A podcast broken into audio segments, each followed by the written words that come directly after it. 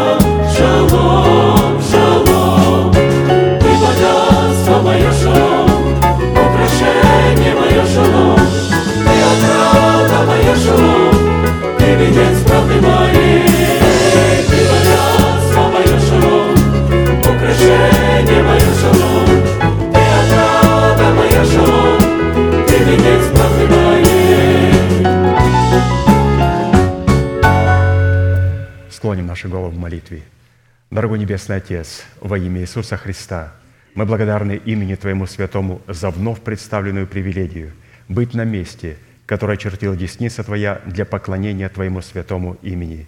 И ныне позволь наследию Твоему во имя крови завета подняться на вершины для нас недосягаемые и сокрушить всякое бремя и запинающее нас грех. Да будут прокляты в этом служении, как и прежде, все дела дьявола, болезни, нищета, преждевременная смерть, демоническая зависимость, всевозможные страхи, депрессии, разрушения, косность, невежество – все это да отступит от шатров святого народа Твоего. И ныне встань, Господи, на место покоя Твоего, Ты и ковчег могущества Твоего, и да облекутся святые Твои спасением Твоим, и да возрадуются пред лицом Твоим. Дай нам больше от Духа Твоего, пропитай нас Духом Твоим святым, позволь нам найти светлое лицо Твое. Мы благодарим Тебя, что это служение представлено апостолом Аркадием в Твои божественные руки, и мы молим Тебя, продолжай вести его рукою сильною и превознесенную. Великий Бог, Отец и Дух Святой. Аминь. Будьте благословенны, пожалуйста, садитесь.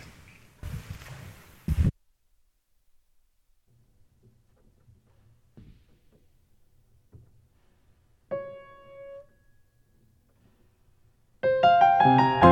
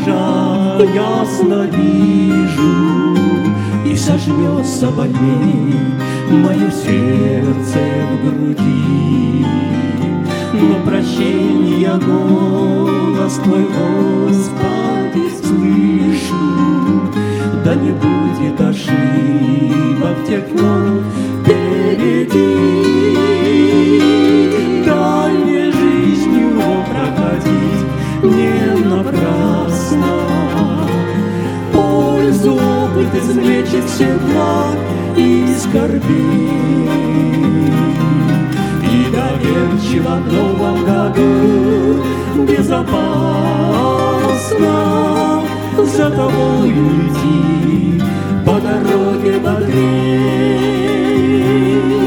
И доверчиво в новом году Безопасно за тобой идти По дороге бодрей.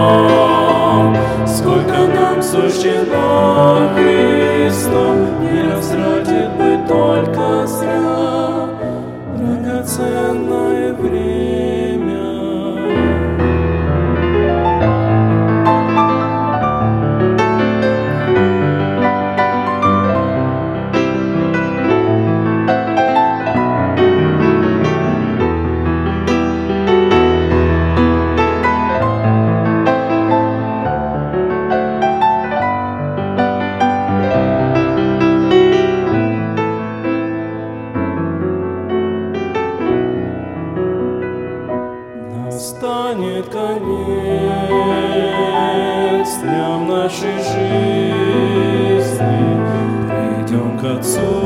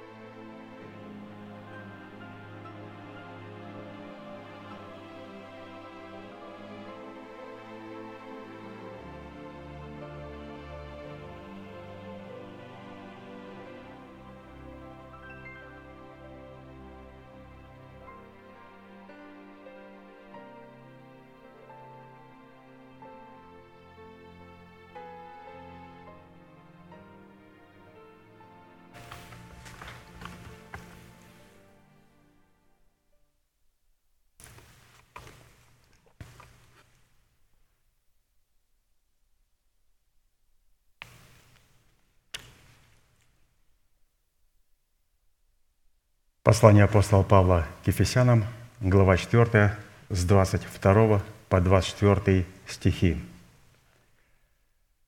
«Отложить прежний образ жизни ветхого человека, истлевающего в обольстительных похотях, а обновиться духом ума вашего и облечься в нового человека, созданного по Богу в праведности и святости истины». Право на власть – отложить прежний образ жизни, чтобы облечь свои тела в новый образ жизни. Для выполнения этой повелевающей заповеди, записанной у апостола Павла и представленной в серии проповедей апостола Аркадия, как мы знаем, задействованы три судьбоносных, повелевающих и основополагающих действия. Это отложить, обновиться и облечься. И от выполнения этих трех требований будет зависеть совершение нашего спасения. Спасение, которое дано нам в формате семени, чтобы обрести его в собственность в формате плода правды. Вот такая повелевающая заповедь. Отложить, обновиться и облечься. И эта повелевающая заповедь представляется только апостолами. И апостолы называются людьми, которые являются серебряной трубой. Писание говорит, блажен народ, знающий трубный зов. А какой должна быть труба в Израиле? В Израиле, в Израиле было две серебряные трубы, и они были чеканные. И еврейский народ прекрасно понимал, что когда трубила труба один раз, то народ собирался на торжественное собрание, два раза собирались начальники, князья, патриархи, Они знали звук трубы, когда надо было собираться на праздничные собрания. Они знали, когда необходимо было подниматься на войну, потому что они были знакомы со звуком двух серебряных труб. И когда эти серебряные трубы трубили, Израиль знал, как себя вести. И Писание говорит к нам, «Блажен народ, знающий трубный зов». Для этого необходимо, конечно же, иметь вот эти две серебряные трубы. И две серебряные трубы – это голос человека, который представляет отцовство Бога в Церкви Божьей, или же посланник Божий. Именно он обладает вот этим посольством и обладает этим правом иметь в своем распоряжении две серебряные трубы. То есть это могущественный Дух Святой и Слово Божие, которое Господь влагает в уста этого человека. И необходимо слышать этот звук трубы, который будет нас к чему-то призывать. Трубный зов. Ну, конечно же, можно посмотреть по сторонам и сказать, вот посмотрите, вот тоже хороший оратор. Его очень любят в обществе, доктор богословия, прекрасный спикер, тоже говорит, заслушаешься, лозунги красивые произносит. Он является вот этой серебряной трубой. Стоит только задать один вопрос. Можно посмотреть на нем работу чеканки. Что такое чеканка? Это когда брали лист металла и начинали молотом бить по нему, придавая ему правильную форму, из которой будет исходить правильный звук. И потом из этого трубы трубили. Можно посмотреть на этом докторе богословии следы чеканки. Нет, его нету. Он почтенный человек, толерантный человек, прекрасный спикер. Он умеет находить со всеми общий язык.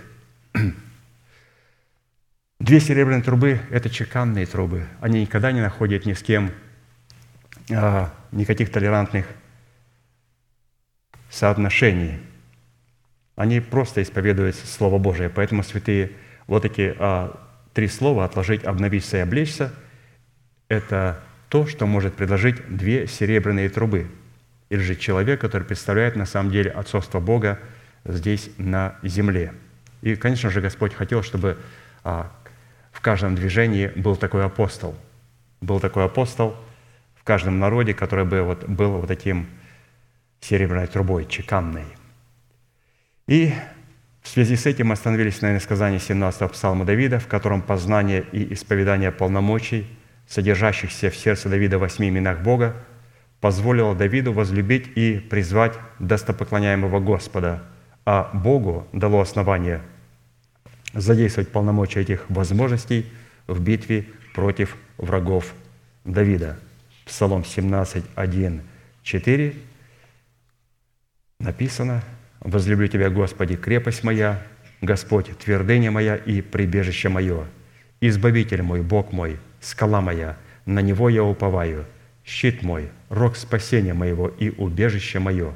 Призову достопоклоняемого Господа и от врагов моих спасусь. Давайте все вместе исповедуем Слово Божие. Итак, Господи, Ты крепость моя, Господи, Ты твердыня моя, Господи, Ты прибежище мое, Господи, Ты избавитель мой, Господи, Ты скала моя, Господи, Ты щит мой, Господи, Ты рог спасения моего, Господи, Ты убежище мое. Да услышит Господь эти слова, да запечатлеет их в нашем сердце и да соделает нас достойными своих имен. Итак, мы с вами прошли имя Господи, Ты крепость моя, имя Господа, Ты твердыня моя, и продолжаем рассматривать третье имя Господи, Ты прибежище мое. Итак, после того, когда мы возвеличим Слово Божие в своем сердце, облечемся в полномочия имени Бога крепость, это именно тогда происходит кооперация с именем Бога крепость. Мы возвеличили Бога в Его Слове. И после этого взвесили себя на весах правды, для того, чтобы очистить себя от всякой скверной плоти и духа возможностями, которые содержатся уже во втором имени Бога, твердыня. Только тогда мы получим право во Христе Иисусе на удел, содержащийся в Его третьем имени прибежища – чтобы приступать к Богу. Итак, мы возвеличиваем Слово для того, чтобы взвесить себя этим Словом и для того, чтобы прибегать к Богу на основании этого Слова и приступать к Нему. Итак, имя Бога прибежище использовано в данной молитвенной песне как наследственный удел Сына Божьего, в котором и через которого человек может прибегать к Богу, чтобы познавать Бога и быть оплодотворяемым семенем Царства Небесного, содержащего в себе клятвенные обетования Бога. На иврите имя Бога прибежище определяется в Писании как обитель Бога, жилище Бога, святилище Бога, неприступный свет, в котором пребывает Бог, место, на котором человек познает Бога, возможность оплодотворяться семенем Царства Небесного, атмосферу успеха Бога и радости Бога, надежда на Бога и упование Бога. Вот такое богатое определение у имени Бога прибежищем. Практически прибежище Бога – это конкретное место. Место, на котором пребывает Бог, в пределах которого мы можем познавать Бога и оплодотворяться семьям Царства Небесного. То есть мы никогда не сможем познавать Бога, если на этом месте не пребывает Бог. А это место, оно конкретное, и оно располагается в трех уникальных измерениях. Во-первых, это место находится на высоте небес, в этом никто не сомневается. Оно находится также, или же должно находиться в святилище, которое обуславливается телом Христовым в лице избранного Богом остатка. А вот найти добродетельную жену вот такого статуса высокого, это уже днем с огнем не найдешь. Хотя это город, который невозможно укрыться – но в то же время, посмотрите, а люди не могут найти его. И в сердце человека – это третье место, смиренного и сокрушенного духом и трепещущего перед благовествуемым словом Бога в устах человека, которого он облег полномочиями своего отцовства и в устах помощников этого человека. То есть вот три субстанции, где необходимо нам, а, с которыми необходимо нам, разумеется, иметь полный божественный мир для того, чтобы Господь мог быть нашим прибежищем. И ну, все мы просто обязаны иметь мир, отношения с небесами, иметь этот мир в своем сердце, когда мы начинаем почитать то слово, которое Бог предлагает через своего помазанника. И иногда люди говорят, а что я живу в такой стране, где рядом нет ну, подобной церкви? Ну,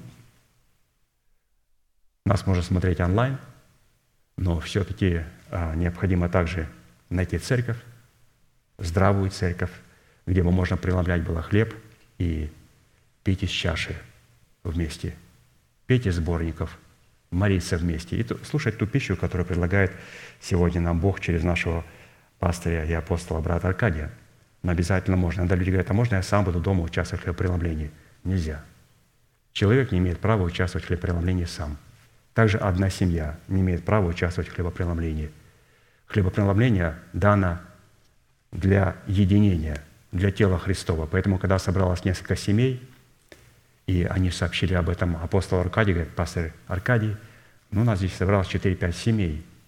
Пастор Аркадий поговорит с каждым из них, и если у него нет возможности а, приехать туда или же послать одного из своих пастырей а, в какой-то рядом лежащей стране, он просто, поговоря с ними, найдет человека, которого был бы достоин а, временно пока исполнять вот такое служение лидера. Потому что, подходя преломлению хлеба и способности и возможности пить из чаши, должен присутствовать определенный порядок, который присутствует в теле. Поэтому мы должны это понимать и относиться с почтением к телу Христова, за которое Христос умер –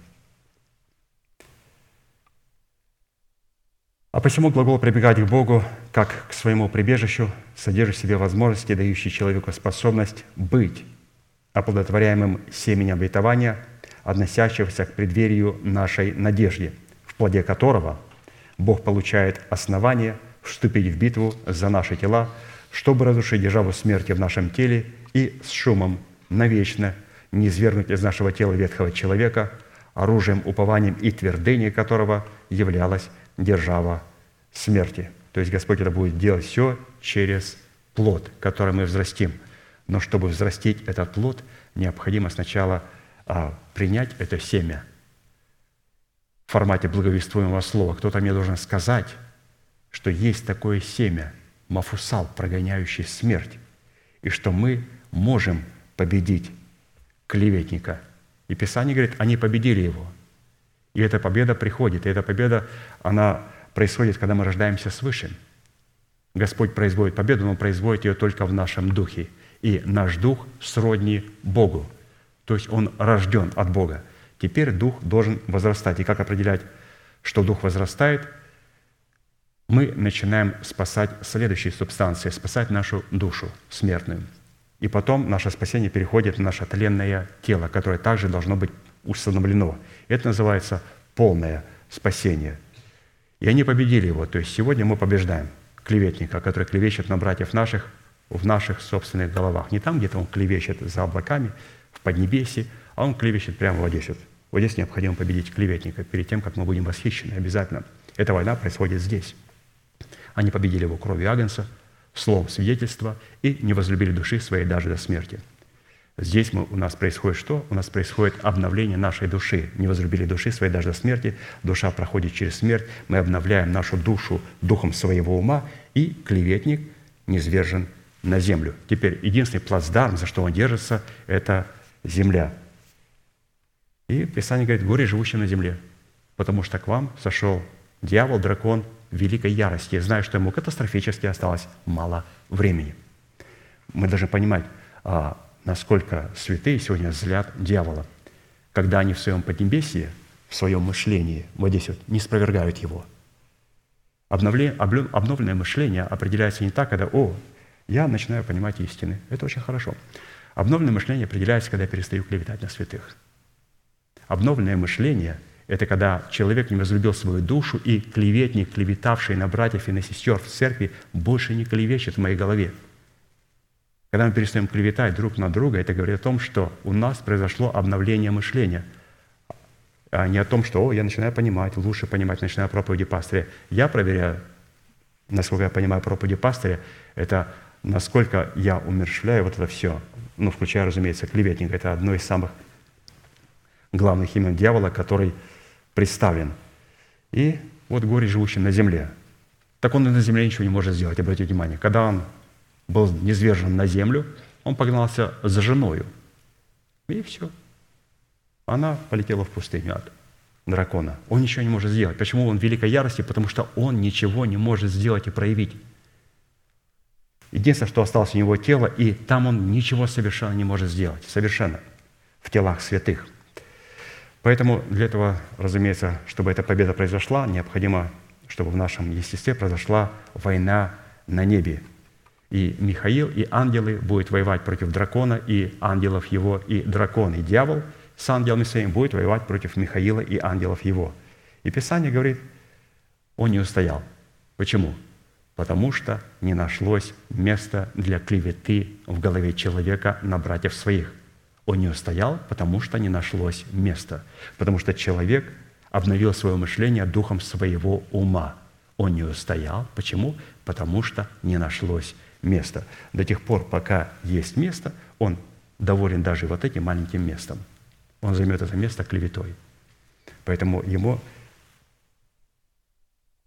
когда не будет места, и когда мы обновим свое мышление духом своего ума, тогда он будет неизвержен в нашей жизни – в собственной жизни.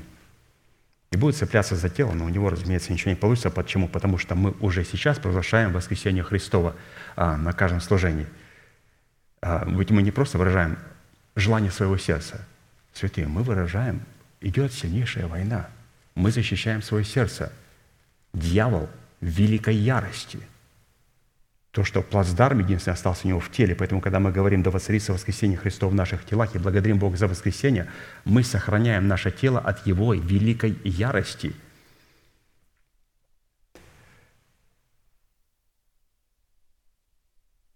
На иврите фраза «прибегать к Богу», как мы слышали, а, как глагол уже, обозначает подходить к жертвеннику, приступать к познанию Бога, входить в святилище Бога, приближаться к Богу, прибегать к помощи Бога, находить себя в прибежище Бога, быть оплодотворяемым семенем Царства Небесного и взращивать плод Богу. То есть это каким образом человек прибегает к Богу прибежища. То есть не просто подходит к жертвеннику, он приходит, чтобы стать жертвой, чтобы взращивать плод, приносить плод Богу. А посему всякий раз, когда Бог посредством Святого Духа позволяет человеку прибегать или приступать к Нему, то в результате такой близости мы всегда, святое ключевое слово, всегда, всегда в результате близости с Богом будем и должны иметь соответствующий плод в той сфере, в которой мы прибегаем к Богу. При этом, как и в предыдущих именах Бога, следует помнить, что присутствие прибежища Бога в одной из сфер нашей жизни никоим образом не может являться автоматической гарантией для присутствия данного имени в другой сфере. Слово «автоматический» на небесах не знают. Когда мы говорим «автоматическое», ангелы смотрят, что это значит «автоматическое»? Автоматическое спасение – это как? Это как? Это мои папа с мамой верующие, и я имею автоматическое спасение. Он говорит, я не понимаю, что это за слово. Кто-то, скажите по-английски или как? Что значит автоматический? Автоматически, я говорю на иных языках, я автоматически спасаюсь. Он говорит, мы не понимаем тебя. Там нет понятия автоматический. Каждая сфера нашего естества, в ней мы должны прибегать к Богу. Поэтому слово «автоматический» – это не наше слово. Мы должны просто даже выкинуть его из своей головы. Потому что люди думают, что автоматический. В церквах женщины рождают, и им говорят, что вы имеете автоматическое вот, спасение. Ну, надо открыть глаза и сказать, что нет, они не имеют автоматическое спасение. Тогда мусульманки переплюнут наших сестер-христианок во много раз – потому что они рождают очень много, у них повелено просто рождать и рождать. Но никакой автоматики речи не идет. Так как, исходя из констатации Писания, для присутствия прибежища Бога каждая отдельная сфера нашей жизни должна быть приведена в должное состояние, в котором бы сила Бога могла воспроизводить в этой сфере плод прибежища предмете нашего спасения – Таким образом, именно мы в каждой отдельной сфере нашего бытия ответственны за созидание такой атмосферы, которая могла бы давать Богу основания быть нашим прибежищем. Вот видите, никакого нету понятия автоматически. То есть, оказывается, необходимо создать определенную атмосферу, чтобы дать Богу основания быть нашим прибежищем и чтобы иметь способность быть оплодотворяемым Словом Божьим. Нужна атмосфера. И такой атмосферой – которая призвана дать Богу основание быть нашим прибежищем, является добрая почва нашего сердца. Какого сердца? Сердца, способного принимать в себя семя Слова Божьего и произвращать плод, соответствующий роду принятого семени. И для этой цели нам, как и в изучении предыдущих имен Бога, призванных являться уделом нашего спасения, необходимо будет ответить и рассмотреть ряд таких вопросов. Первое. Какими характеристиками и критериями определяется наш наследственный удел в имени Бога прибежища? Второе. Какое назначение в реализации нашего спасения призван выполнять наш наследственный удел в имени Бога прибежища? Третье. Какую цену необходимо заплатить, чтобы дать возможность Богу быть нашим прибежищем? И четвертое. По каким результатам следует определять, что Бог действительно является нашим прибежищем в реализации нашего призвания. Мы с вами отвечаем на вопрос четвертый и еще раз прочитаем его. По каким результатам следует определять, что Бог является нашим прибежищем в реализации нашего призвания, состоящего в усыновлении нашего тела искуплением Христовым, чтобы соделать нас носителями небесного тела. Вот давайте поговорим об этих результатах.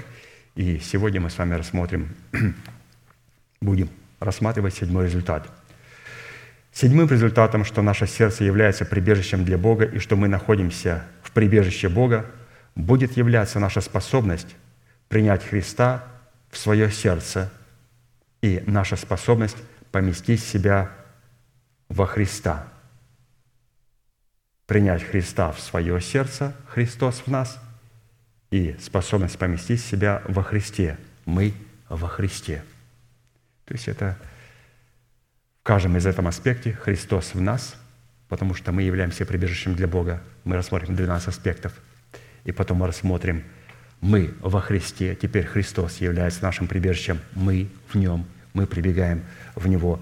Там тоже будет 12 составляющих, и ну, это возьмет там 4 служения. Сегодня мы рассмотрим только а, 6 составляющих из 12, какие результаты преследуют от того, когда наше сердце станет прибежищем для Бога. То есть мы становимся прибежищем для Бога. 12 результатов. И сегодня мы рассмотрим только 6. Мы – прибежище для Бога.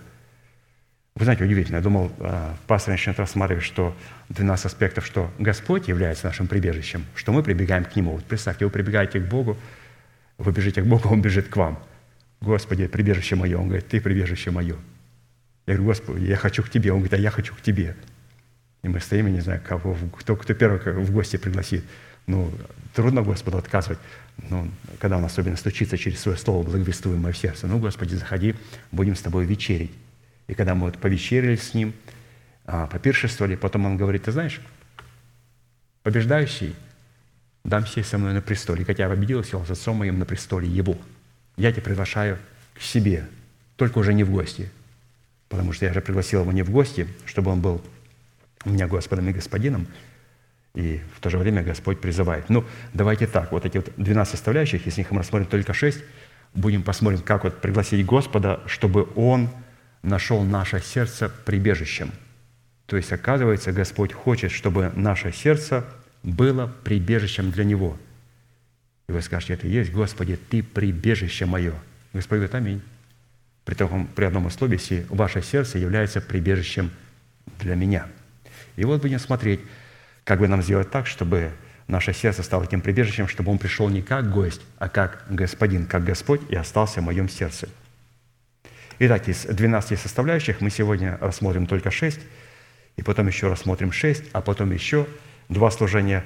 Это уже Господь нас призывает к себе, и рассмотрим, что мы будем иметь, когда Господь станет нашим прибежищем, и что мы будем иметь в Иисусе Христе. Сегодня, что Христос и как мы обнаружим Христа в нас. Итак, первое. В результате Христа, живущего в нас, то есть мы рассматриваем сегодня Христос в нас. В результате Христа, живущего в нас, наше тело становится храмом Бога, в котором живет Святой Дух. 1 Коринфянам 3 глава 16-17 стих. «Разве не знаете, что вы храм Божий, и Дух Божий живет в вас. Вы храм Божий, и Дух Божий живет в вас. Если кто разорит храм Божий, того покарает Бог, ибо храм Божий свят, а этот храм – вы. То есть мы когда смотрели, что прибегать к Богу – это приходить в Его святилище, прибегать в Его храм. Оказывается, что наше сердце и наше тело, мы являемся храмом Божьим, но при одном условии, если Дух Святой живет в нас – Тело, в котором не живет Святой Дух, в качестве Господа и Господина нашей жизни не может называться и быть храмом Божиим. Быть храмом Божиим означает вводиться Святым Духом. При этом будем помнить, что крещение Святым Духом со знамением иных языков само по себе не дает нам права водиться Святым Духом. Ну, если крещение на иных языках – крещение Духом Святым и со знамениями наговорения не дает нам возможности водиться Духом Святым, тогда вот как водиться Духом Святым? Вот давайте посмотрим на три составляющие, через которые мы сможем определить, вводимся ли мы Святым Духом. То есть водиться Святым Духом – это говорит о том, что Господь в лице Духа Святого является нашим Господом, а не нашим гостем. Когда Он наш гость – мы никогда не будем водиться Духом Святым. Водятся Духом Святым только сыны, водятся только те, для кого Он стал Господом и Господином. Поэтому очень это сильное слово – водиться Святым Духом, потому что мы храм Божий.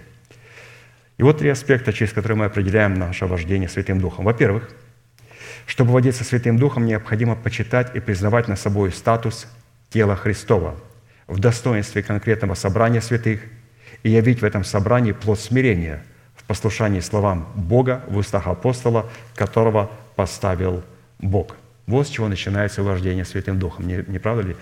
А, для многих сегодня пятидесятников это будет очень странное определение, потому что для них вождение Святым Духом – это что сказал сосуд. Слово Божие говорит, чтобы водиться Святым Духом, необходимо иметь плод смирения в послушании словам Бога в устах апостола, которого Бог поставил над нами. То есть признавать статус тела Христова. Вот с чего начинается вождение Святым Духом. Поэтому, если вас спросят, святые, скажи, пожалуйста, а как водиться Святым Духом? Ответьте очень красиво. Водиться Святым Духом – это признать статус тела Христова. Вы знаете, после этого будет очень долгое молчание. Скажут, а вы, случайно, не доктор богословия? Я вообще никогда в жизни не слышал подобного ответа. Просто признать статус тела, в котором Бог говорит через своего помазанника Божьего Слово Божие. И мы являем плод смирения в слушании этого Слова. И это позволяет мне водиться Святым Духом. Но этого недостаточно. Второе. Чтобы водиться Святым Духом, необходимо обладать способностью не быть более младенцами, колеблющимися и увлекающимися всяким ветром учения по лукавству человеков, по хитрому искусству обольщения. То есть необходимо оставить младенчество, потому что младенчество, когда оно не оставлено, оно трансформируется в душевность, а душевность – это смерть. Как определять душевного человека? Душевный человек притыкается на все. А почему ты так оделся? А почему ты на такой машине ездишь? А почему ты позволил себе поехать на такой вакейшн? А почему? А почему? А почему? А почему? Это говорит о том, что человек не потерял свою душу. Он не вышел из младенчества и стал уродом, стал душевным человеком, который притыкается на все. И когда люди радуются, да, слава Богу, мы рады за вас, у него тускнеет лицо. А почему? Душевный человек. Это очень опасно. Поэтому для того, чтобы водить Святым Духом, необходимо оставить младенчество, потому что оно трансформируется в душевность, а душевность – это духовная смерть. Но все-таки существует и третий способ. Чтобы водиться Святым Духом, необходимо посредством всяких взаимно скрепляющих связей при действии в свою меру каждого члена превращать самого себя для созидания в любви. То есть необходимо теперь действовать любовью. И вот эти три аспекта давайте увидим в одном стихе. Ефесянам 4 глава, 11-16 стих. «И Он поставил одних апостолами, других пророками, иных евангелистами, иных пастырями учителями к совершению святых на дело служения для созидания тела Христова, доколе все придем в единство веры и познания Сына Божия, в мужа совершенного, в меру полного возраста Христова, дабы мы не были более младенцами, колеблющимися и увлекающимися всяким ветром учения, по лукавству человеков, по хитрому искусству обольщения, но истинную любовью все возвращали в того, который есть глава Христос, из которого все тело, составляемое и совокупляемое посредством всяких взаимно скрепляющих связей при действии в свою меру каждого члена, получает превращение для созидания самого себя в любви. То есть вот в этом месте а, вот есть все аспекты, о которых мы с вами говорили. То есть здесь необходимо признать статус церкви через явление плода смирения в послушании тем словам, которые говорят апостолы Божии. Необходимо обладать способностью не быть младенцем, оставить младенчество, не колебаться, не увлекаться всяким ветром учения. И также обязательно превращать самого себя для созидания себя в любви. Превращать, то есть, чтобы мы могли все любовью взращивать себя в того, который есть глава Христос.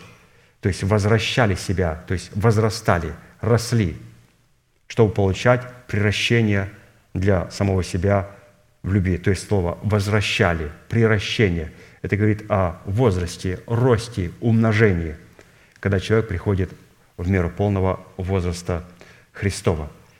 Вот, вот эти аспекты нам показывает, каким образом мы сможем с вами водиться Святым Духом. Но чтобы вот эти три выше указанные составляющие получили свою правомерность и закономерность, необходимо для этого исполнить три других условия. Это, во-первых, необходимо совлечь себе ветхого человека с делами его, отложив всякую злобу и всякое коварство, и лицемерие, и зависть, и всякое злословие – Второе. После того, как мы совлечемся с себя ветхого человека, необходимо, как новорожденные младенцы, возлюбить чистое словесное молоко, дабы от него возрасти нам во спасение. И третье. Познание Бога через любовь к чистому словесному молоку соделает нас способными устроять из себя дом духовный, священство святое, чтобы приносить Богу духовные жертвы, благоприятные Богу. И все эти три условия написаны 1 Петра, 2 стих, с 1 по 5 стих. «Итак, отложив всякую злобу и всякое коварство и лицемерие и зависть, и всякое засловие, как новорожденные младенцы, возлюбите чистое словесное молоко, дабы от него возрасте вам во спасение. Ибо вы вкусили, что благ Господь, приступая к Нему, камню живому, человеками отверженному, но Богом избранному, драгоценному, и сами, как живые камни, устрояйте из себя дом духовный, священство святое, чтобы приносить духовные жертвы, благоприятные Богу Иисусом Христом». И здесь пастор делает заключение. Итак, если выше имеющиеся условия не будут выполнены, Христос не сможет жить в нашем сердце, исполненным всякую злобою и всяким коварством и лицемерием и завистью и всяким злословием. А следовательно, наше сердце в таком состоянии не может стать прибежищем для Бога, в силу этого и наше тело не может стать храмом Бога, в котором живет Святой Дух. Вот такая интересная составляющая. То есть мы увидели, что для того, чтобы мы стали храмом Божьим, потому что Дух Святой не сможет жить в теле, которое не является храмом Божьим. И для того, чтобы наше тело стало храмом Божьим, мы увидели три составляющих. В первом аспекте, который говорил, что у нас должно быть правильное отношение к телу Христову, и во втором аспекте, тогда у нас будет правильное отношение и к нашему телу. Если мы признаем статус храма Божия в теле Христовом – то тогда Господь и признает наше тело и нас как храм Божий. То есть первые три аспекта – это правильное отношение к телу Христову, к церкви Христовой. И третье – это позволит нам иметь также и Бога, правильное отношение к нам, как к храму Божьему. Но это был первый результат – то есть напомню, что мы говорим о результатах, через которые мы определяем, что Господь является нашим прибежищем. И сейчас мы рассматриваем, являемся ли мы прибежищем для Бога. То есть мы находим того, живет ли в нас Христос. Христос в нас. Мы являемся прибежищем для Него. Итак, второй результат Христа, живущего в нас, не только наш характер, но и наше тело будет преображено в сущность Христа. Не только наше тело – и не только наш характер. То есть Бог хочет и характер нашу душу, и наше тело преобразить в сущность Иисуса Христа, для того, чтобы мы были прибежищем для Бога. То есть обратите внимание, что для Христа, оказывается, очень важно, какой у нас характер. Потому что если Он не сможет изменить нашего характера, Он никак не сможет преобразить наше тело. Галатам 4,19. «Дети мои, для которых я снова в муках рождения, доколе не изобразится вас Христос». То есть изобразится ваш Христос – это когда у нас будет характер Христов. Тогда это позволит Христу воцарить воскресение Христова в нашем теле и преобразить наше тело. И существует род людей в Церкви Божьей, которые говорят следующее, что ну, ветхого человека нету. О каком ветхом человеке вы говорите – и при этом каждое слово этого человека исполнено ядом аспида, от которого страдают окружающие люди. Но, слава Богу, этих людей сегодня уже здесь нету. И другая категория людей, которые говорят, что Горбатова могила исправит. Невозможно потерять душу, невозможно изменить свой характер. Если ты горбатым родился, горбатым и умрешь. И, может быть, в могиле у тебя этот горб исчезнет. И пастор обычно говорит, что ну, могила еще никогда не исправляла Горбатова. Горбатый продолжал быть горбатым – и в смерти. Поэтому мы согласны все-таки с той точкой, которую нам предлагает апостол, основываясь на Слове Божьем, что Господь хочет изменить наш характер, что позволит потом Ему и преобразить наше тело в небесное тело, которое мы ожидаем на основании Слова Его. Итак, дети мои, для которых я снова в муках рождения, доколе не заобразится вас Христос – Фраза «доколе не изобразится в вас Христос» означает «доколе не будет сформирован в вас Христос». или же доколе вы не будете преображены и сформированы в образ Христа, то есть стать как Христос, прийти в мир полного возраста Христова, мужа совершенного. Причина, по которой апостол Павел переживал в своем духе муки роженицы, то есть о чем говорит, что апостол Павел, он был отцом для церкви. И отец в церкви – это человек, который переживает вот эти муки роженицы – и в чем они состоят, эти муки роженицы?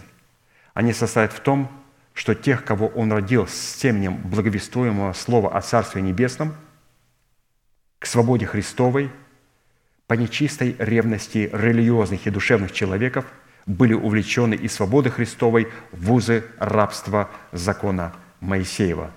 То есть вот за них апостол Павел был в муках роженицы – для того, чтобы в них изобразился Христос, но появились люди, которые стали обратно тянуть святых в закон. Галатам 4 глава, с 21 по 31 стих. «Скажите мне вы, желающие быть под законом, разве вы не слушаете закона? Ибо написано, Авраам имел двух сынов, одного от рабыни, а другого от свободной. Но который от рабы, тот рожден по плоти, а который от свободной, тот по обетованию – в этом есть и насказание. Это два завета. Один от горы Синайской, рождающей в рабство, которая есть Агарь, ибо Агарь означает гору Синай в Аравии и соответствует нынешнему Иерусалиму, то есть тому состоянию, в котором находится сегодня нынешний Иерусалим, еврейский народ, или же люди, которые находятся под законом. Вот, вот это одно из тех мест, за которые евреи ненавидели Павла – они говорят, мы дети Агари, мы дети Сары. Он говорит, вы находитесь в рабстве. В каком рабстве? Вы под законом. Моисей дал нам закон. Когда вы под законом, вы сыны Агари. А язычники, которые приняли Христа верою, это сыны Сары. Они говорят, побить такого камнями. Это как он евреев мог назвать рожденными Агарью. И он говорит – что Агарь означает гору Синай в Аравии, и не только в и соответствует нынешнему Иерусалиму, потому что он с детьми своими в рабстве, а Вышний Иерусалим свободен, он, матерь всем нам, то есть это Сара, не Агарь. Ибо написано, «Возвеселись неплодная, не рождающая, воскликни и возгласи, не мучившаяся родами, потому что у оставленной гораздо более детей, нежели у имеющей мужа». Мы, братья, дети обетования по Исааку. Но как тогда? Рожденный по плоти гнал рожденного по духу, так и ныне. Что же говорит Писание? «Изгони рабу и сына ее, ибо сын рабы не будет наследником вместе с сыном свободной». Итак, братья, мы не дети рабы, но свободные. Если у нас нет сыновнего отношения к человеку, облеченного отцовством Бога, который из любви к нам мог бы находиться за нас в муках рождения – доколе мы не будем преображены во Христа, это означает, что в нашем сердце не живет Христос, и мы не являемся детьми обетования по Исааку. А следовательно, наше сердце еще никогда не было прибежищем для Бога, а у Бога еще не было основания стать нашим прибежищем. То есть необходимо, святые, стоять в той истине, в той свободе, которую мы с вами слышим. И через нахождение в этой свободе Христовой, что такое свобода? Это не свобода, это свобода – от чего-то и рабство чему-то. Когда мы говорим о свободе, наш пастор Аркадий постоянно говорит, понятия свободной нету. Нету. Свободный – это ты от чего свободный? Просто скажите, я свободный. Скажи, от чего ты свободный. Я скажу, раб чего ты. Ты и свободный, и раб. Я свободный от праведности. Значит, ты раб греха. Я свободный от греха. Значит, ты раб праведности. То есть свободный и раб, они находятся в одном человеке. Поэтому здесь апостол был в муках роженицах для того, чтобы в церкви мог а, проявить себя Христос, мог отобразиться во святых Христос. Третье. В результате Христа, живущего в нас, мы продолжаем рассматривать, что Христос в нас. То есть это о том, что мы являемся прибежищем, потому что мы ищем Христа в нас.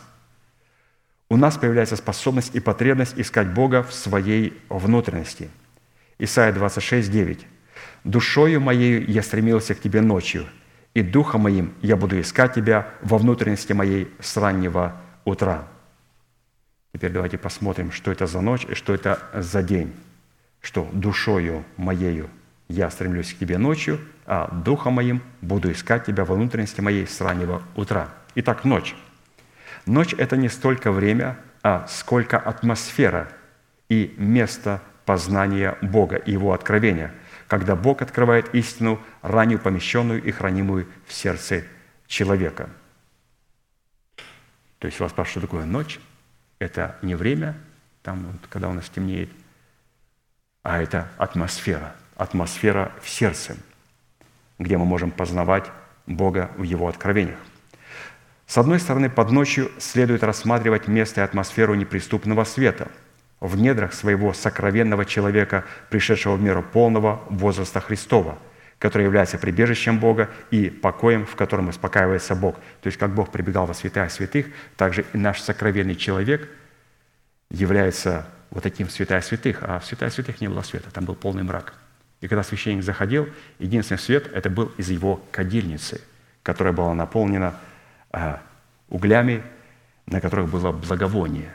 Это единственный источник света. Он там не ходил на ощупь, потому что там трогать ничего нельзя. Вот единственный свет, который был у него в кадильнице, и он заходил и мог видеть, что во святая святых. Но там находилась постоянная ночь. То есть это состояние, которое находится у нас в сердце. То есть ночь в положительном ее смысле. Это неприступный свет. То есть практически, что такое ночь у Бога? Это неприступный свет.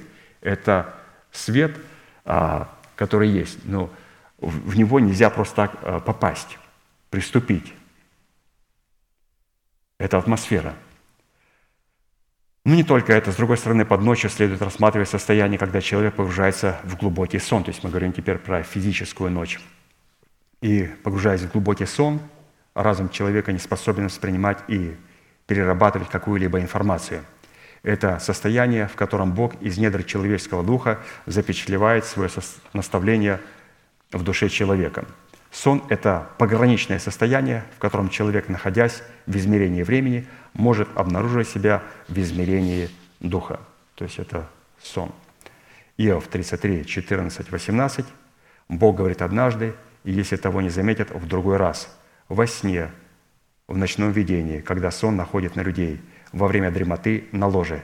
Тогда он открывает у человека ухо и запечатлевает свое наставление, чтобы отвести человека от какого-либо предприятия и удалить от него гордость, чтобы отвести душу его от пропасти и жизнь его от поражения мечом. То есть, если Господь отвечает, отвечает мне через сон, благоволит отвечать через сон, только для, только для того, чтобы а, запечатлеть свое наставление, для того, чтобы отвести меня от какого-то предприятия, для того, чтобы меня удалить от гордости, и для того, чтобы отвести душу мою от пропасти и жизнь от поражения. Бог будет открывать, если что-то, если Он будет говорить, Он может это говорить через сон. Он никогда не будет мне открывать за другого человека, если я не несу ответственности за этого человека. Поэтому, когда святые мы подходим друг к другу и говорим, я видел про тебя сон, ну, давайте это делать не будем, потому что здесь Господь может использовать сон, и то, когда Он говорит по отношению к нас – мы должны быть осторожны, потому что дьявол тоже говорит через сны. Тоже говорит через сны. Поэтому здесь просто пастор приводит как пример, говоря о ночи, что где она встречается в физическом положении, это сон, но мы все-таки сосредоточимся на нашем сокровенном человеке.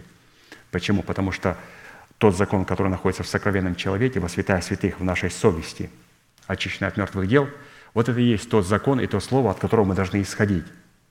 И когда мы от него не исходим, тогда Господу необходимо потом прибегать ко сну.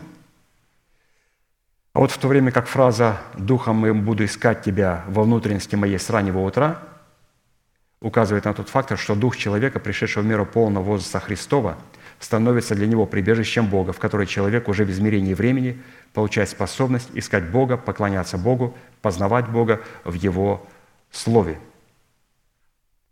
Чтобы понять концепцию – и кооперацию своего сокровенного человека, который является как прибежищем для Бога, так и прибежищем Бога для человека, обратимся к одной лаконичной фразе, Псалом 18, 3. «День дню передает речь, и ночь ночи открывает знание». Разумеется, прежде чем день дню сможет передавать речь в достоинстве откровения Божия, необходимо создать атмосферу, в которой ночь ночи – могла бы открывать знание этого откровения. То есть прежде чем день дню передает речь, нам необходимо, чтобы наша ночь ночи могла открыть знание. Прежде чем начнет исповедовать Слово Божие, этот день, нам необходимо, чтобы нечто произошло между ночью, в ночи, где мы открываем знание и получаем откровение. Дух человека, пришедшего в миру полного возраста Христова, устроен в святилище Бога, то есть по образцу святилища Бога, похож на храм, на святилище, на скинию.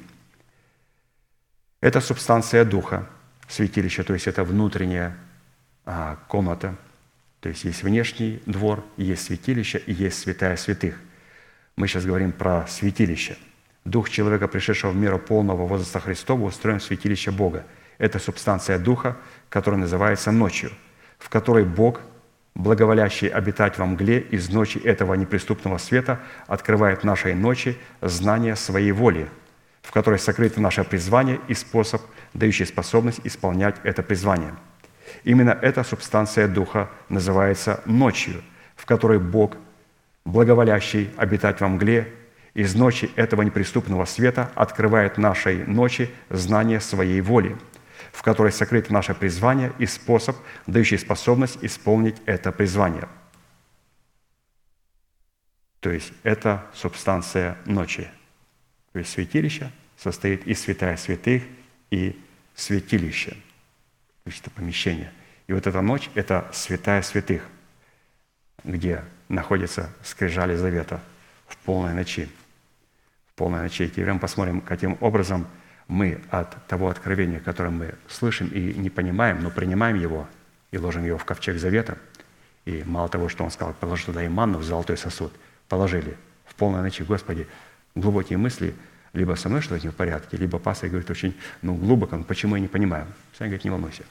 Если у тебя в сердце есть ночь, если у тебя устроено в святилище Бога, а для того, чтобы Господь мог прибегать к нам, и мы были прибежищем для Него – мы должны устроить себя в святилище. То есть у меня должна быть субстанция святая святых.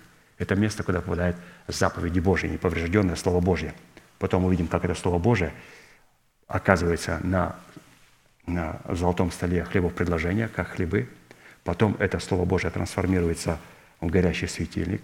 И потом горящий светильник трансформируется в жертвенник курений – жертвенник курения трансформируется в кадильницу, и мы начинаем исповедовать Слово Божие. Каким образом из святая святых, из ковчега, завет, скрижать завета, две попадают на стол хлебов предложения, со стола хлебов предложения на светильник, со светильника на жертвенник курений, жертвенника курений а, попадают в кадильницу, и мы начинаем исповедовать.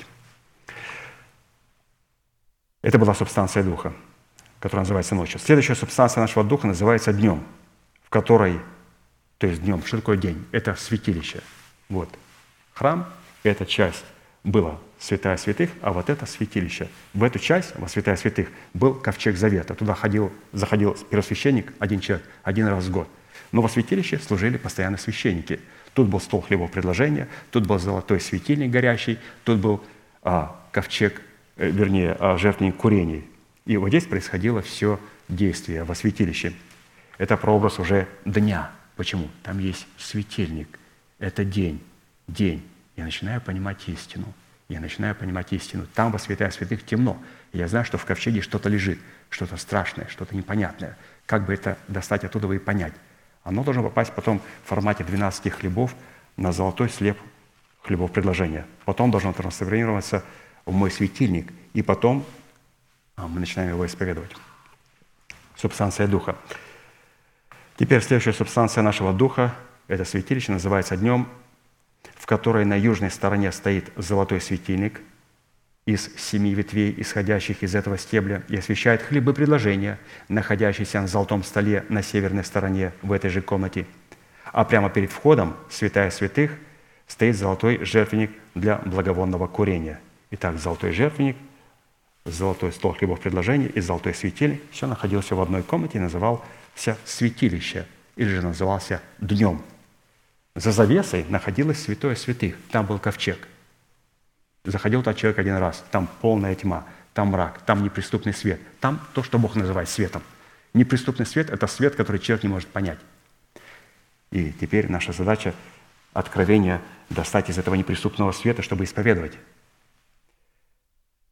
Несмотря на то, что эта субстанция Духа, освещаемая огнем золотого светильника, называется днем, свет этого дня находится все-таки в измерении Духа. То есть обновленное мышление наше, несмотря на то, что мы обновили нашу душу духом нашего ума, оно является измерением Духа. Это свет, который передает речь в откровении, полученном в ночи другому дню, который называется наш разум, обновленный духом нашего ума, находящийся в измерении времени. Такая священная и сакральная кооперация может происходить только у той категории святых, которые пришли в меру полного возраста Христова. Или же, что значит прийти в полную меру возраста Христова? Это устроить себя в дом молитвы, устроить себя в святилище, в скинию, в храм Божий – для подобной категории общения с Богом в такой кооперации или в таком порядке является самой излюбленной пищей, без которой они не мыслят своего существования. Какая кооперация? У нас есть ночь и у нас есть день. То есть ночь ночью открывает знание, а день дню передает речь. И когда у человека есть и ночь, и день, то тогда человек, а, у него вот это Слово Божие становится излюбленной пищей.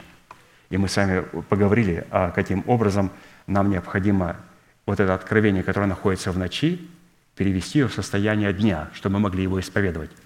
Еще раз, это то откровение, которое лежит у Бога во святая святых, где полная мгла, неприступный свет. Оно находится в ковчеге. Если это откровение попадет на стол хлебов предложения, то нам нечем будет молиться. Необходимо, чтобы оно попало в формате хлебов на стол хлебов предложения. Потом необходимо это слово понять понять. Изъясни нам притчу твою. То есть вначале им надо было показать, что у них в ковчеге лежит откровение. Когда все ученики оставили, апостол Петр сказал, ты имеешь глагол вечной жизни. Мы не понимаем, что ты говоришь. Мы совершенно не понимаем тебя. Но ты посланник Божий. Ты имеешь глагол вечной жизни. Он говорит, блаженный ты человек. У тебя есть святая святых. Теперь они в его присутствии спрашивали, а когда он говорил им это учение, он говорил им это учение в формате учения, 12 хлебов полагал им на этом а, золотом столе хлебов предложения, говорит, объясни нам притчу. И он объяснял. И он говорит, почему ты объясняешь нам притчу в тайне? Почему всем не объясняешь? Он говорит, а им не дано знать. Вам дано знать тайны Царства Небесного. Вам дано знать, чтобы ночь стала днем. Вам дана возможность, чтобы то, что лежит в ковчеге, оказалось на золотом столе хлебов предложения в формате 12 хлебов – и потом эти 12 хлебов оказались в горящем светильнике, и горящий светильник оказался потом в исповедании кадильницы, где происходит гром и землетрясение молнии, когда святые начинают исповедать Слово Божие. И когда у человека такое есть, это является его излюбленной пищей, когда он именно вот с этой позиции подходит к Слову Божьему. И по словам стремился стремился, на иврите имеется в виду стремился, то есть душою моей стремился я к тебе ночью. Вот это слово «стремился» на иврите имеет неукротимое и неудержимое желание, сопряженное затратами всех имеющихся сил и готовности заплатить любую цену, включая цену своей жизни. И так стремился, это жаждал, томился желанием, искал, ожидал в терпении с трепетом, стоял на страже и наблюдал, чтобы получить знания – находил для себя это занятие прекрасным, возносил свою жизнь на алтарь Господень, не видел смысла жизни вне Бога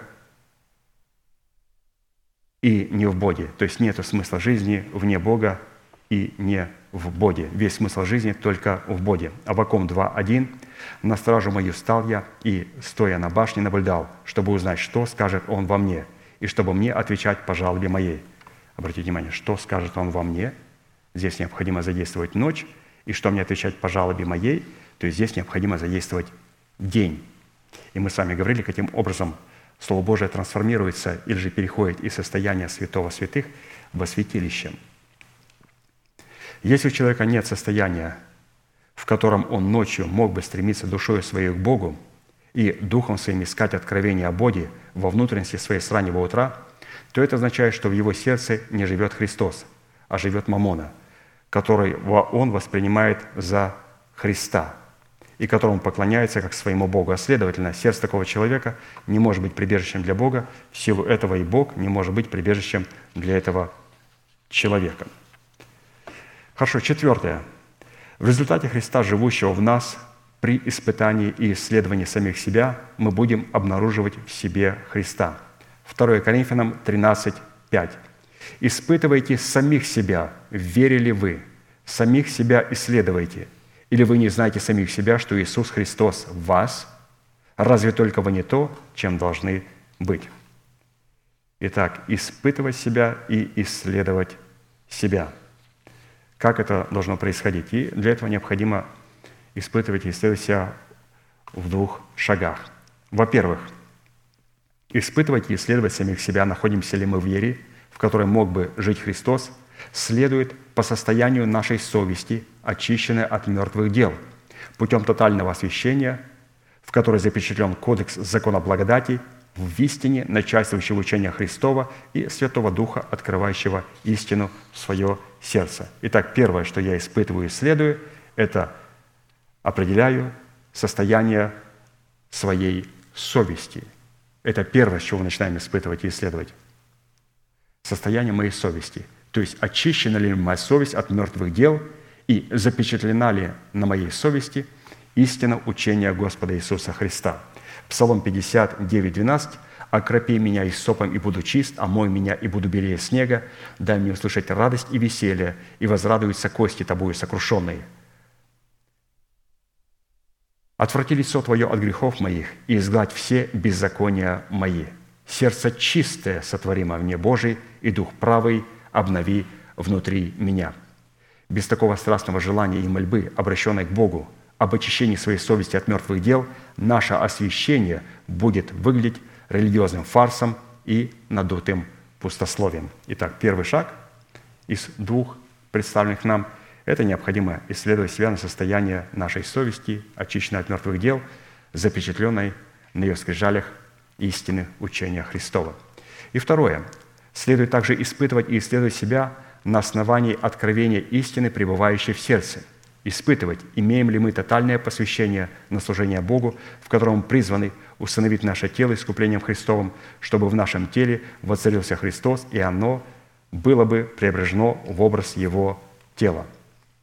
То есть для чего мы испытали себя, если в нашем сердце совесть очищена от мертвых дел, и если там истина Слова Божьего, первый шаг, для того, чтобы прийти ко второму шагу, теперь на основании этой истины, которая запечатлена – в нашей совести, необходимо проверять себя на тотальное освящение и на тотальное посвящение себя Богу, и в котором мы должны видеть наше призвание, чтобы наше тело было усыновлено. То есть увидеть Слово Божие в действии. 2 Коринфянам 5, 4, 5. «Ибо мы, находясь в этой хижине, воздыхаем под бременем, потому что не хотим совлечься, но облечься, чтобы смертное поглощено было жизнью. На сие самое и создал нам Бог, и дал нам залог Духа. Вот чтобы знать, на что нас создал Господь и к чему Он нас призвал, нам необходимо иметь, вот, разумеется, совесть, очищенную от мертвых дел, с истиной, запечатленной на ней. И теперь, согласно этой истине, мы начинаем себя проверять.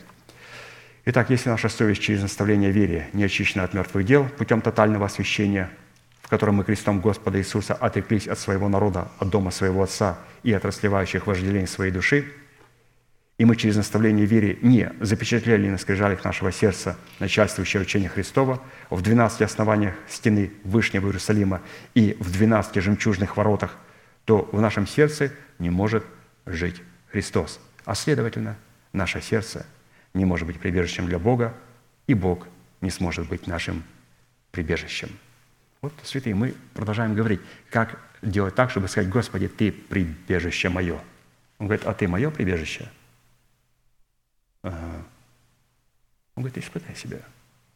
Как испытай себя, Господи? Покажи мне сон. Он говорит, испытайся на основании Священного Писания. Посмотри, если у тебя совесть очищена от мертвых дел, если там истина Слова Божьего, есть Господи. Хорошо. У тебя проверяйся на основании этой истины. Твое тотальное освящение и тотальное посвящение. И мы начинаем проверять себя на основании этой истины. Пятое. В результате Христа, живущего в нас, мы будем обнаруживать в себе тайну богатства славы Божией и упования на эту славу. Колоссянам 1, 26, 28. «Тайну, сокрытую от веков и родов, ныне же открытую святым Его, которым благоволил Бог показать, какое богатство славы в тайне сей для язычников, которое есть Христос в вас, упование славы. Христос в нас выражает в чем себя? В уповании славы, которого мы проповедуем, вразумляя всякого человека, научая к всякой премудрости, чтобы представить всякого человека совершенным во Христе Иисусе. Итак, мы опять встречаем фразу «Христос в нас». Но здесь он представлен в уповании славы. Нету упования, нету Христа. Нету Христа, нету прибежища. Если мы не прибежище, то говорить «Господи, Ты прибежище мое» не работает. Голословное утверждение и исповедание, не подтвержденное верой Божьей в достоинстве учения Христова, пребывающего в нашем сердце, является самым печальным и пагубным явлением, распространенным среди множества званых к спасению, которые отвергли о себе волю Божью и объявили свою волю волей Божьей. Принять веру Божью в свое сердце – это принять Христа в лице Святого Духа в качестве Господа и Господина своей жизни – Обратите внимание, как красиво написано, принять Христа в свое сердце – это принять Духа Святого в качестве Господа и Господина своей жизни. А принять Духа Святого как Господа и Господина своей жизни – это значит принять веру Божию в свое сердце в формате Его заповедей и Его постановлений. И такой поступок мы можем совершить не иначе, как только при исполнении определенных условий, через благовествуемое слово о Царстве Небесном человеком, посланным Богом на его неизменных условиях – Исходя из откровений, полученных апостолом Павлом, упование славы призвано зиждиться и устрояться на Христе, живущем в нас. Упование славы, наше упование должно зиждиться и устрояться и опираться на Христа, живущего в нас. То есть мы определяем, Христос живет в нас, а наше упование на кого? На Христа или на наших близких, на наших родственников, на нашу деноминацию – если на них, то тогда мы не являемся прибежищем для Бога, и Бог не является нашим прибежищем. Но чтобы Он стал моим прибежищем, я должен стать Его прибежищем. Чтобы не стать Его прибежищем, Писание говорит, на что ты уповаешь, на что ты полагаешься, от чего ты исходишь. Господи, я и мое упование зиждется на Христе Иисусе. Он говорит, хорошо. Отсюда следует, что Христос, призванный жить в нас, является богатством славы и надеждой нашего упования – Потому что упование, мы уповаем на что? На надежду. Надежда – это основание. Надежда – это истина. У меня есть упование, и оно уповает на надежду. Когда я уповаю на ту надежду, которую я имею, это говорит о том, что Христос есть в моем сердце. Надежда – это сокровище Небесного Отца, содержащее в себе совокупность всех клятвенных обетований Бога, помещенных во Христе Иисусе и возведенных Небесным Отцом в статус нашего призвания во Христе – с одной стороны, сердце всякого человека, позволившего вразуметь и научить себя всякой премудрости, становится прибежищем для Бога. А с другой стороны, сердце всякого человека, позволившего вразуметь и научить себя всякой премудрости, становится кладезем, содержащим в себе свод обетований в достоинстве нашей надежды.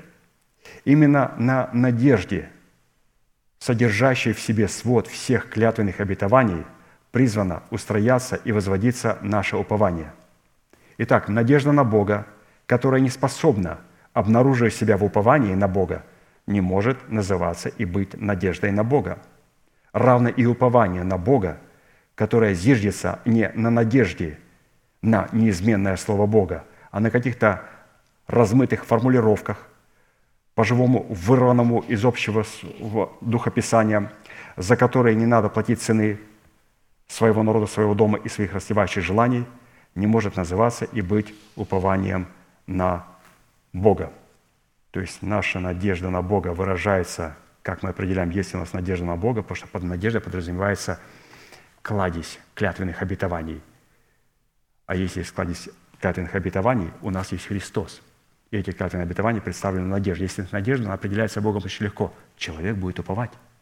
Уповать на то, кладезь на то богатство, которое есть в Его Духе, на эти обетования, которые для нас и как раз прорисовывают Христа в нашем сердце, что Он находится в нас в формате надежды, в формате этого слова, которое мы с вами приняли, в формате этих обетований, обетований, которые лежит в преддверии надежды.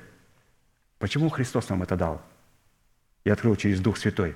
Потому что Он хочет жить в нас. Он может жить в нас Я не могу сказать, Господи, ну, войди в мое сердце. Он говорит, ну, как ты это видишь? Ну, я твой храм, ты можешь войти в меня. Он говорит, как сатана прыгает в человека, а потом он начинает там что-то делать. Одержимым становится. Он говорит, я так не делаю. Я не сатана. Как ты можешь войти в меня, Господи? Как? Он говорит, вот эта надежда должна найти место в твоем сердце. И когда она найдет а, это место, надежда в твоем сердце, я это проверю через упование твое на то слово, которое я тебе дал. И когда я увижу упование на надежду, на кладезь надежды, знай, что я живу в тебе. Я не сатана. У меня нет одержимых людей. Одержимый, то есть он заходит в человека и делает то, что человек не хочет делать. Дух Святой, он не действует как сатана. Он не хочет. Он дал слово и говорит, я хочу, чтобы слово вами контролировало.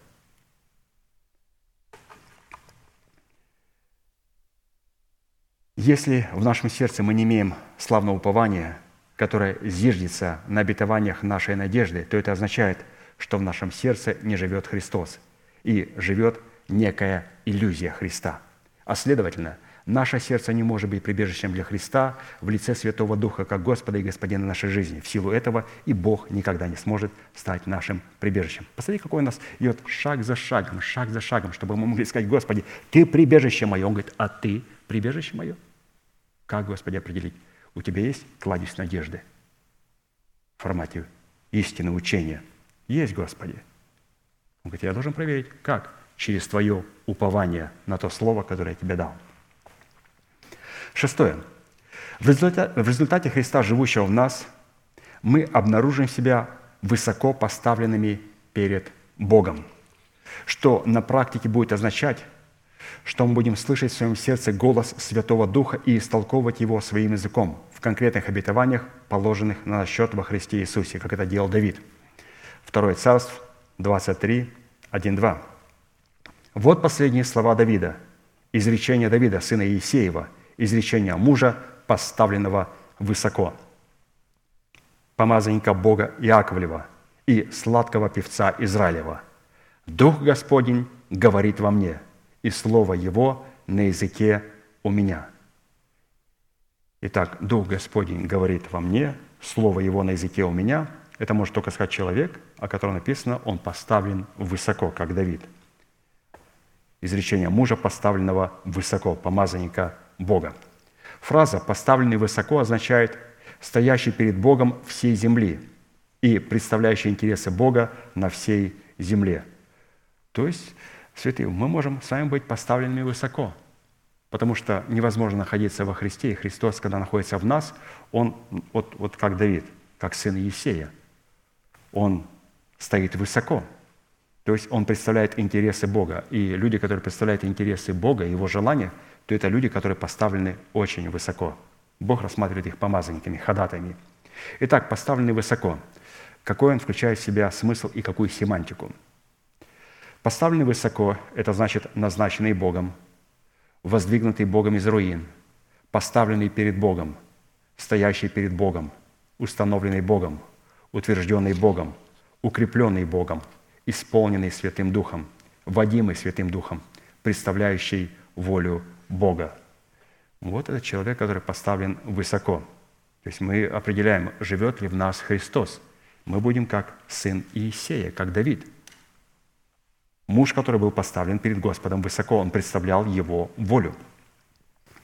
Исходя из имеющихся определений, быть поставленным высоко прежде всего означает представлять волю для своего тела в его усыновлении, искуплением Христовым, что даст нам способность быть светом для мира, чтобы представлять волю Бога для всей земли. Когда Бог разговаривает с человеком, сердце которого является его прибежищем – этот человек будет подготовлен для такого разговора особым образом и облечен особыми полномочиями мужа, как написано, изречение мужа, поставленного высоко. То есть Господь говорит с мужем.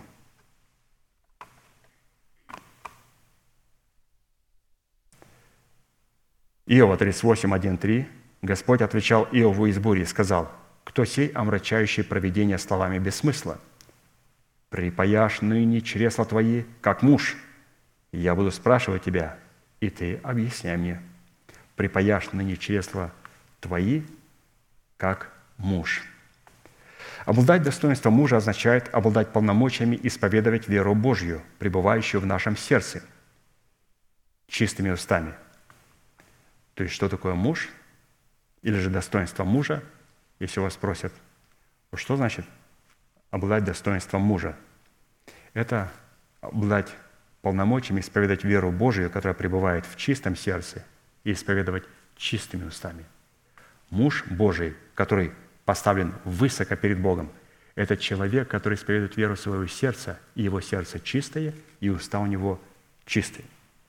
Вот поэтому надо постараться, чтобы не произносить разные слова, которые выскакивают из, своего, из нашего языка, просто по привычке, для связки слов. Здесь надо поработать. Я понимаю, это трудно сделать, но надо с этим поработать, потому что иногда у человека сердце чистое, а вот с устами еще он, надо поработать. Исайя сказал, «Господи Боже мой, я человек с нечистыми устами». Сердце у меня чистое, а вот уста нечистые. Ангел сейчас исправим это дело.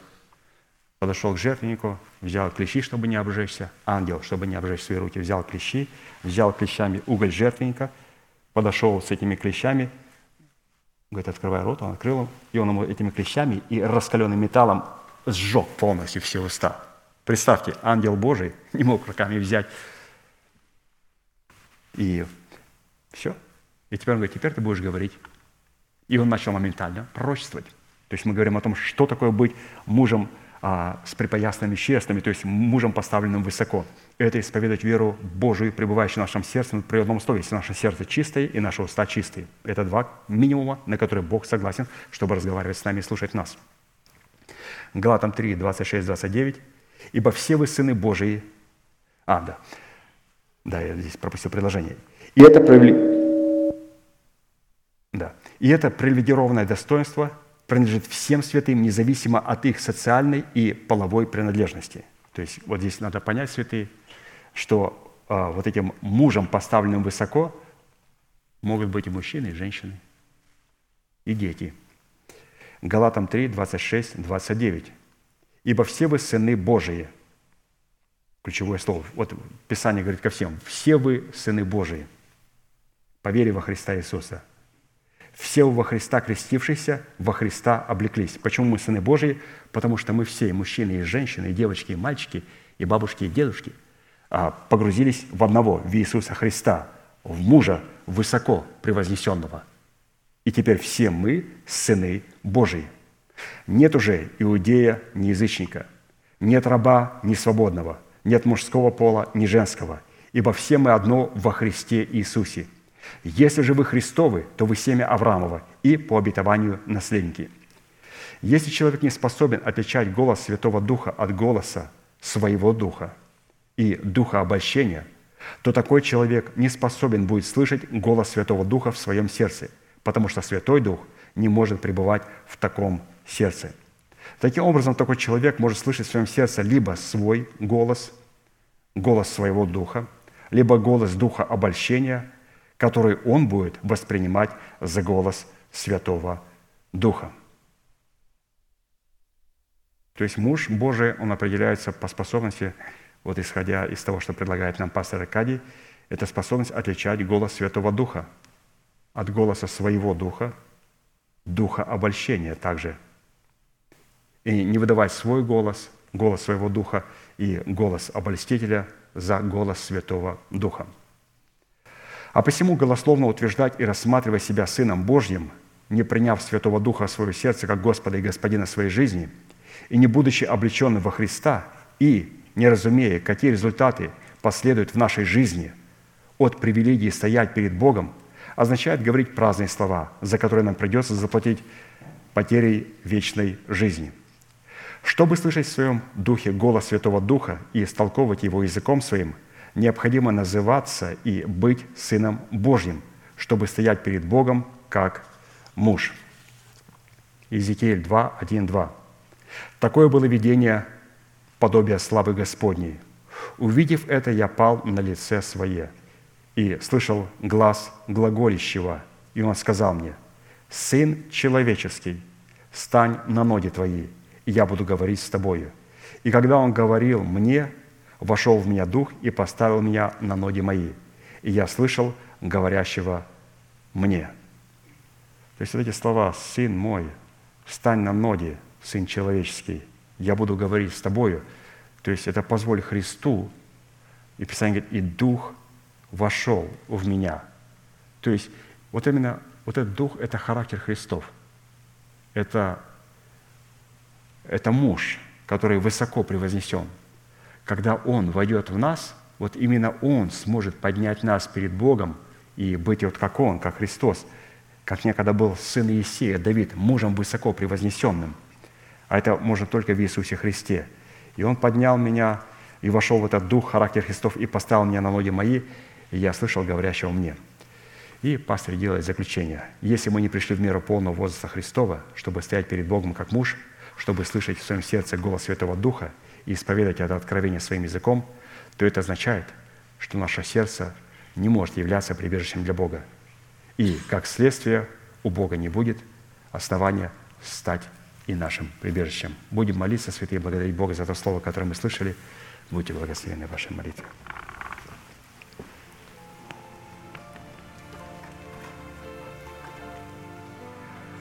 Дорогой Небесный Отец, во имя Иисуса Христа, мы благодарим Тебя за великую привилегию находиться на этом месте, которое чертила десница Твоя для поклонения Твоему святому имени.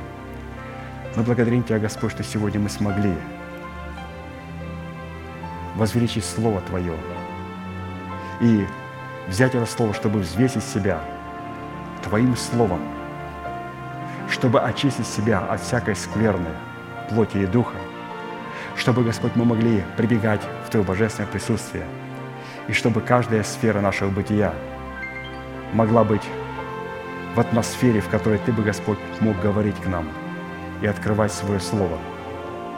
Быть той атмосферой, Господь, в которой мы смогли бы принимать Твои клятвенные обетования, Твое семя и приносить плод, прославляющий святое имя Твое. Мы благодарим Тебя, Господь, что Ты являешься нашим прибежищем. И Ты сегодня, Господь, хочешь найти свое прибежище в нашем сердце. И мы благодарим Тебя, Господь, что сегодня мы хотим и мы создаем эту атмосферу в нашем сердце, в нашем естестве, чтобы наше тело стало храмом Духа Святого, живущего в нас. Для этого, Господь, мы признаем тот божественный порядок, который находится в Твоем теле. Мы благодарим Тебя, Господь, за того человека, которого Ты послал в нашу жизнь, за человека, Господь, которого Ты соделал серебряной трубой, чеканной, который сегодня нам передал то откровение, Господь, которое Ты дал Ему и передал нам, чтобы мы могли прийти в меру полного возраста Христова, чтобы сегодня это Слово нашло свое место в формате нашей надежды, на которую, Господь, мы могли бы уповать. Мы благодарим Тебя, Господь, за то откровение, которое мы получили. Мы благодарим Тебя, Господь, за нашего пастыря и апостола брата Аркадия. И мы молим Тебя, Господь, о Твоей милости, чтобы она благо поспешила к нашей скорой встрече с Ним, чтобы, Господь, мы все могли утешиться на этом месте утешением общей и радостью общей. А сегодня, Господь, мы благодарим Тебя за то откровение, которое мы некогда слышали, и которое, Господь, лежало в ночи, которое лежало сегодня во святая святых. Но Твой могущественный Дух Святой позволил, чтобы это Слово могло сегодня лечь на золотой стол хлебов предложения и начинать себя проявлять в елее, в откровении тех тайн, Господь, которые были покрыты Твоей ночью, этим неприступным светом. Мы благодарим Тебя, Господь, за Твой свет, за Твой неприступный свет, который есть полный мрак для нашей души. Мы молим Тебя, Господь, чтобы все эти откровения, которые имеются сегодня в нашем сердце, чтобы они нашли свое место. Не только в нашем ковчеге, но чтобы, Господь, мы могли исповедовать это Слово, чтобы мы могли себя оплодотворять этим Словом. А для этого, Господь, позволь, чтобы сегодня это Слово представлено было в упорядоченном учении на золотом столе хлебов предложения, чтобы сегодня это Слово могло обновить наше мышление духом нашего ума, и чтобы Господь то откровение и то знание, которое ночь передает ночи, чтобы день дню передавал речь, чтобы мы могли исповедать это откровение и облекаться в полномочия могущественного откровения Божия. Мы благодарим Тебя, Господь, за то, что сегодня в Иисусе Христе Ты превознес нас высоко. Мы благодарим Тебя, Господь, за клятвенные обетования, за то, что Ты нас благословил, Господь, благословениями гор древних и холмов вечных. Мы благодарим Тебя, Господь, что мы обнаружим сегодня Иисуса Христа в нашем сердце, когда мы обнаружим, Господь, Твои клятвенные обетования, Твое Слово, Твои истины и Твои заповеди, на которые мы можем уповать. Господь, наша деноминация не является нашим упованием. Наш религиозный опыт, наши победы, наши заслуги, наша высокая плата цены не является нашим упованием.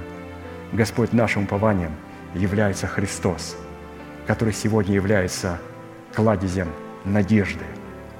Он есть упование славы, которое находится, Господь, в нас. Мы уповаем, Господь, на Твое Слово. Мы ожидаем, Господь, исполнения Твоего Слова – и мы благодарим Тебя, Господь, за то обетование, которое Ты раскрыл в преддверии надежды, нашей надежды, явление Господа нашего Иисуса Христа, который придет прославиться в день онный во святых своих, чтобы со святыми своими и через святых своих судить отступников, беззаконных и нечестивых в церкви, чтобы судить жестоковыйный Израиль, и чтобы привести приговор над этим миром, который сегодня Господь погряз – в беззаконии и полностью лишен всякой морали. Тем сам Господь, Он подходит к своему полному концу. Мы благодарим Тебя, Господь, за это последнее время, последнее время, которое позволяет нам, Господь, восклонить свои головы и радоваться, и ожидать, Господь, нашего избавления. Мы молим Тебя, Господь, чтобы сегодня клеветник братьев наших был не спровергнут – и чтобы ему больше не нашлось места в нашем мышлении, в наших мыслях.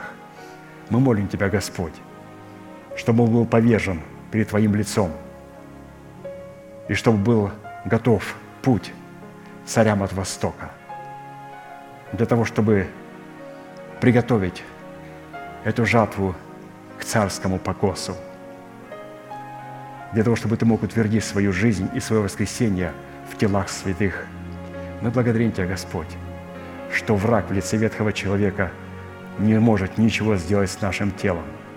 Несмотря на то, что он в лице ветхого человека находится в великой ярости, потому что знает, знает, что ему остается весьма мало времени, но он ничего не может сделать. Потому что, Господь, мы стали прибежищем для Твоего Слова, для Христа. И Ты, Господь, стал прибежищем для нас – мы благодарим Тебя, Господь, за то слово, которое мы сегодня вспоминали, за то слово, которое стало достоянием нашей ночи, нашего дня, нашего исповедания. Мы ожидаем, Господь, того откровения, которое мы услышим через нашего пастыря, который сегодня Духом Твоим, Своим служит Тебе, для того, чтобы открывать тайны, Господь, которые находятся в ночи, и помещать их в наше сердце – Мы готовы, Господь, к этим откровениям. Мы готовы к тем истинам. И мы благодарим Тебя, Господь, за тот хлеб насущный, который Ты позволил нам иметь сегодня. Ты ныне нам сегодня дал хлеб насущный. И Ты дашь, Господь, нам его и на завтра. Потому что мы, Господь, будем ожидать Твоего откровения через уста посланников Твоих – которых Ты послал в нашу жизнь. Мы благодарим Тебя, наш великий Бог, Отец и Дух Святой. Аминь. Отче наш, сущий на небесах, да святится имя Твое, да придет царствие Твое, да будет воля Твоя и на земле, как и на небе. Хлеб наш насущный, подавай нам на каждый день, и прости нам долги наши, хотя мы прощаем должникам нашим и не введи нас в искушение, но избавь нас от лукавого, ибо Твое царство и сила и слава во веки. Аминь.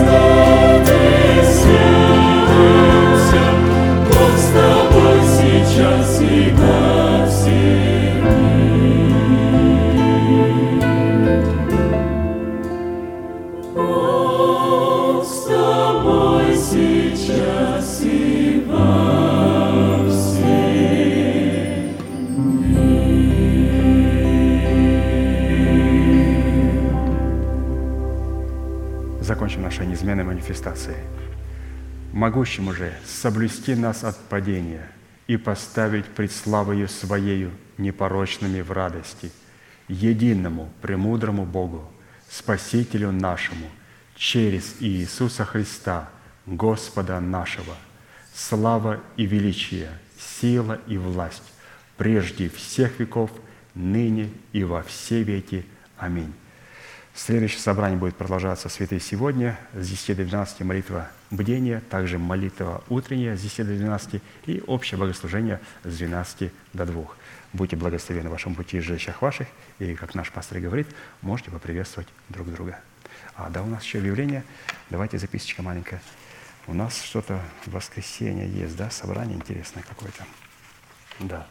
В это воскресенье с 1 января, не с 1, а 1 января, в 6 часов вечера состоится детский праздник. То есть, судя по всему, детки будут нас радовать. Вот, пожалуйста, в это воскресенье, 1 января, в 6 часов вечера приглашаются все. Все, будьте благословены.